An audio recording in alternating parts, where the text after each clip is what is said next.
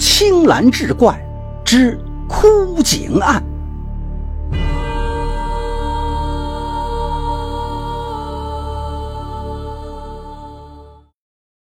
话说白知县一早升堂，乌牛乡的地保带着保丁捆了个后生上堂，后面哭哭啼啼的是首富胡大奎，一个衣着单薄的扒拉脸黑汉子紧随其后，双手揣在袖子里抖抖瑟瑟。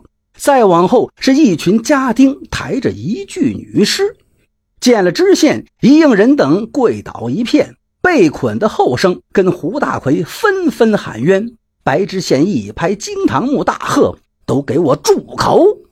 堂下安静下来。知县再问：“哪个是原告？哪个是被告？哪个是证人？”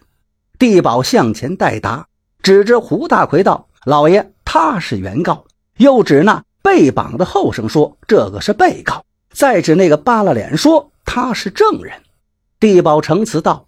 今日凌晨，乌牛乡东头牛姑村口有人高呼“杀人了”，喊声惊醒了胡大奎。他带着仆人来到村口，见前村的赌棍四黑，就是那个扒拉脸，正在枯井边怪叫。胡大奎大喝一声：“四黑，你鬼吼什么？”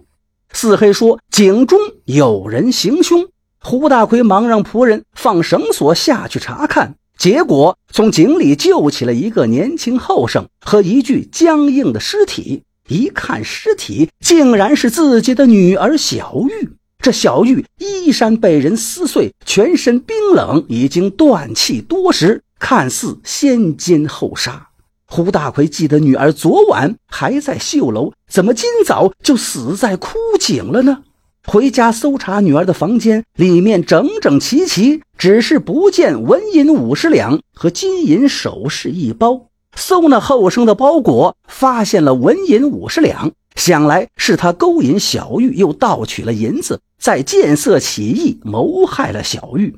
见女儿死的耻辱凄惨，胡大奎气得浑身发抖，喝令家丁将这年轻后生打得半死，交给地保押到了衙门。并带四黑上堂作证，请县太爷严惩歹徒。知县询问那证人，四黑说：昨晚他在赌场输了个精光，回家走到村口，听枯井里有人呼救，急到井边一看，里头一男一女，一人大喊救命，一人僵硬不动。知县再问那被告后生说，他是个卖唱的艺人，走江湖三年，挣得银子五十两。今年想赶回家过年，走到了一个村口，因为天黑路滑，不小心掉进了枯井之中，砸着个软绵绵的东西，一摸是一具冰冷的尸体，吓得他在井中是大喊救命。可是直到凌晨时才来了一个人，那人一到井边便高喊杀人了。村里人出来之后，把他救起，又捞起了尸体。糊里糊涂中，他被一顿暴揍，昏头昏脑的就被捆到了县衙。三方陈述完毕，胡大奎要老爷做主，将凶手绳之以法，为他女儿报仇。后生一口咬定他是失足落井，女尸早在井中，求老爷明察。白知县沉吟半晌，令仵作验尸。自己则带人到现场勘察枯井，再到小玉的绣楼检查。正在绣楼忙碌，只听咕咕一阵鸟叫，飞进来一只白鸽。见有陌生人，又惊飞而走。知县见鸽子漂亮，随口向胡大奎一问，胡大奎却说他家没养过鸽子。知县沉吟半晌，问：“你的亲戚朋友间有没有年轻人常来家里走动？”胡大奎道：“我胡家。”高墙大院，门风甚严，三尺孩童也不能踏进一步。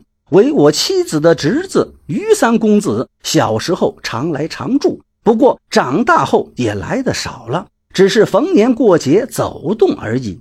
白知县回到衙门，传那于三公子上堂，见是个英俊潇洒的秀才，他一拍惊堂木，故意喝问：身为秀才，因何不守规矩，勾引表妹，谋财害命？吓得于三公子大喊冤枉，说他跟表妹都是大户人家，男女乃是大房，见一面都难，怎能勾引？更何谈谋财害命？白知县继续追问于三公子：“案发时你人在哪里？”于三公子道：“那日因为课业不佳，被父亲锁在书斋，还派了个贴身的老仆相随，根本无暇分身。”白知县只得提出那个后生，定了个勾引良家妇女、杀人害命的罪过，判了斩监后。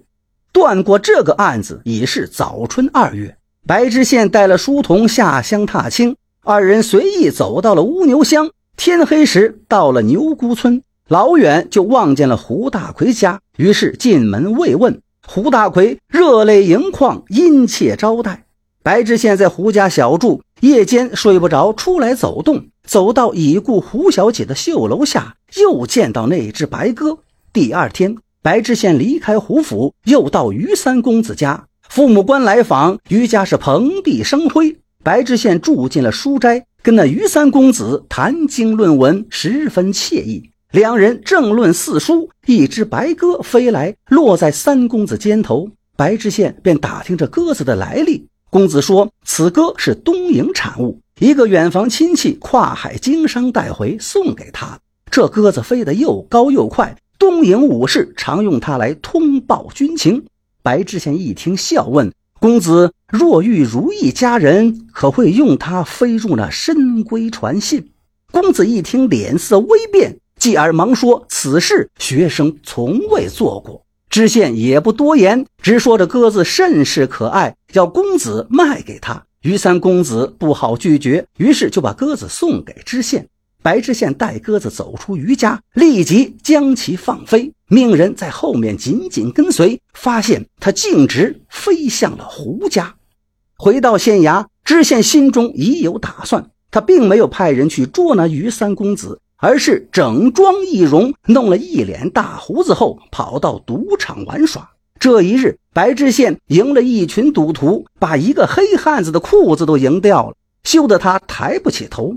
白知县见他要走，便激他：“你若不服，就弄些钱来，爷跟你大战三百回合。你若是缩头乌龟，就夹着裤裆滚蛋。”黑汉子惊着一激，吼道：“大胡子，你莫得意，老子明儿个拿钱来寻你再战，你且等着。”黑汉子气咻咻的离去。白知县悄悄安排几个衙役变装跟踪。第二天一大早，黑汉子拿了几件金银首饰。到城东当铺典当银子，被候在里面的衙役逮个正着，押到衙门关进了大牢。白知县把黑汉子的首饰把玩一番，就传那胡大奎来认。胡大奎一看，正是女儿的首饰，顿时是放声大哭。知县让人押上黑汉子，也就是那个证人四黑。知县告诉胡大奎，此人就是杀害你女儿的真凶。四黑吓得忙喊冤枉。白知县微笑不理，一会儿有捕快回来，呈上从四黑家灶底搜挖出来的其他金银首饰，赃物都在，四黑无可抵赖。招供道：那日赌场失利，他半夜回家，走到村口，远远就见一女子冲他叫喊：“哥哥，让我等的好苦啊！”四黑本是个光棍，见这等好事天降，也不答言，便要求欢。四黑近身后，女子才看清，并非所约之人，但为时已晚。四黑先奸后杀，夺了金银首饰，抛尸枯井。毕竟是做了坏事，回家后他坐卧不安，到了半夜又出来查看动静，见夜色中有一后生行色匆匆，不小心也掉到那个枯井之中，连喊救命。四黑晓得深夜寒冷，没人出门。这枯井离村子较远，他就是在井中喊破喉咙，也没有人会听见。于是便挨到了凌晨，井中人已经是嘶哑无力，他这才把村民喊来。如今真凶找到，胡大奎道：“女儿养在深闺，怎会带着金银首饰外逃啊？”白知县道：“家贼难防，你女儿就是被你那妻侄约出来私奔的。”随即命人传那于三公子来，于三公子被带到大堂。白知县一拍惊堂木道：“你可愿招来？”那白公子面对胡大奎，羞愧难当，于是如实招供。原来于三公子与小玉是青梅竹马，早已私定终身。白哥也时常为二人传情送信。小玉年方及笄。于三公子曾托媒人去提亲，胡大奎却想将女儿许给官宦人家，因此拒绝。于三公子无奈，只好约表妹私奔。恰逢老父检查功课，他被锁在了书斋。小玉不知其中缘由，深夜拿了家中银子首饰，偷偷在村口吃等。等到三更天，黑暗中见一人进村，误以为是于三公子，谁知却是羊入狼口。